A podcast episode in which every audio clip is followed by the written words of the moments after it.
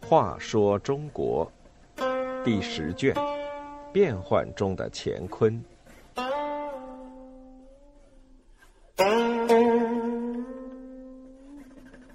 五，段秀实护击叛贼。段秀实不顾生命安危，以护板痛打叛贼，被誉为唐朝的忠臣榜样。一，突如其来的兵变。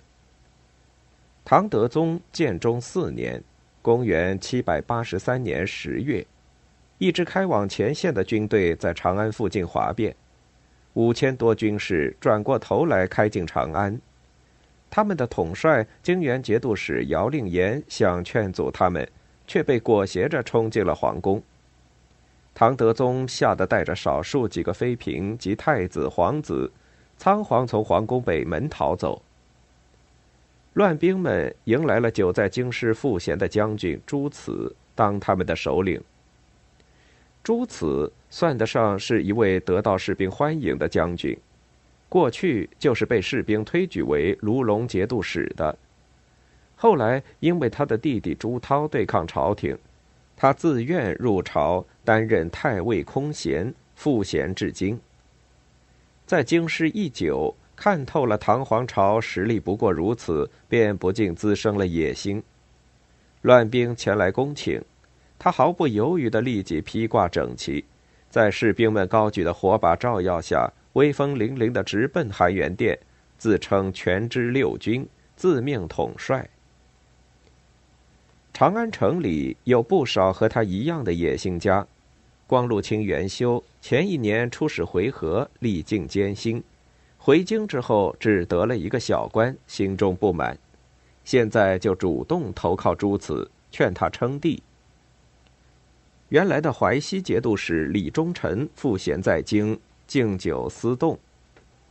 太仆卿张光胜自命不凡，也认为这是一个一展身手的好机会。如此等等的一批人纷纷向朱慈劝进，又恰好有一支凤翔军队前来投奔，朱慈立令智婚，第四天就开始任命各级官员，俨然以皇帝自居了。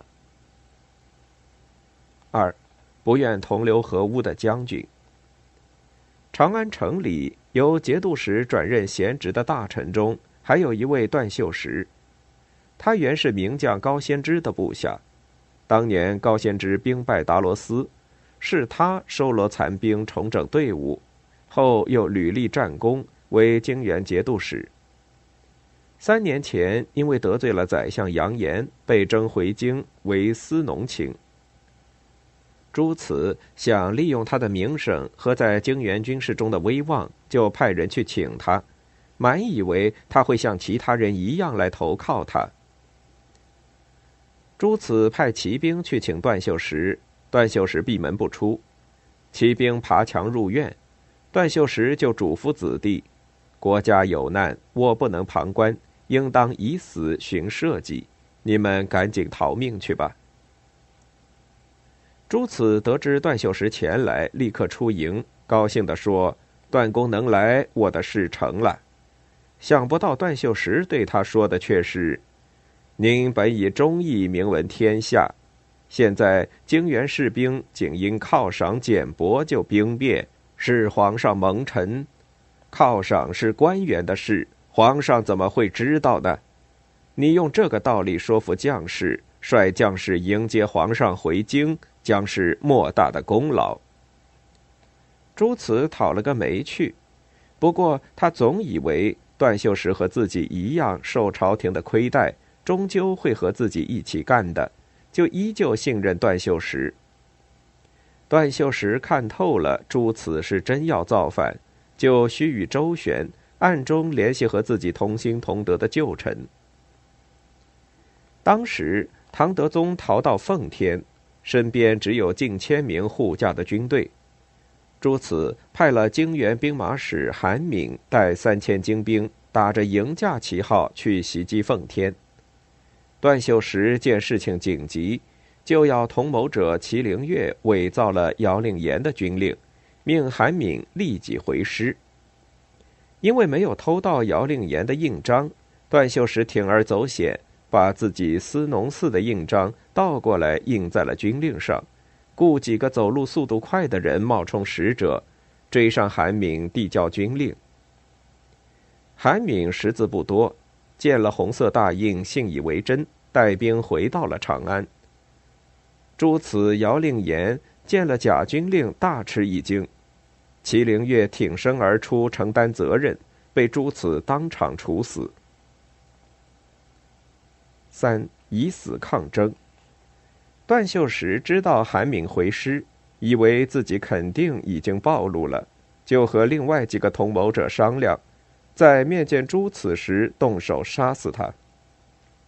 正好这天，朱此叫了他和几个人商量事情，段秀实特意穿了一身戎装。和朱慈并膝而坐。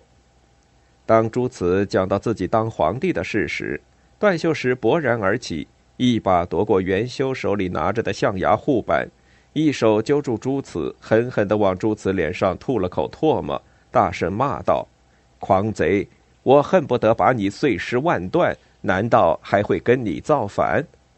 说着，举起护板朝着朱慈的脑袋猛打。朱慈举手抵挡。护板打在额角上，鲜血飞溅。这突然发生的事让在场的人不知所措，眼睁睁的看着两个人打作一团。段秀实的同谋刘海滨关键时候胆怯了，没有上前帮忙，反而抽身溜走。李忠臣最早反应过来，上前抱住段秀实，诸此连滚带爬脱身而逃。卫兵们也冲进室内，段秀实知道脱不了身，对着朱慈的手下喊道：“我不和你们造反，你们为什么不杀我？”朱慈一手捂着伤口，一边说：“这是义士，别杀他。”可是卫兵们已经乱刀齐下，段秀实顿时血流满地，气绝身亡。段秀实的死并没有阻止朱慈自称大秦皇帝，建立朝廷。一年以后，他的叛乱终被镇压。段秀实护板击贼的举动被当作忠贞的典范，名垂青史。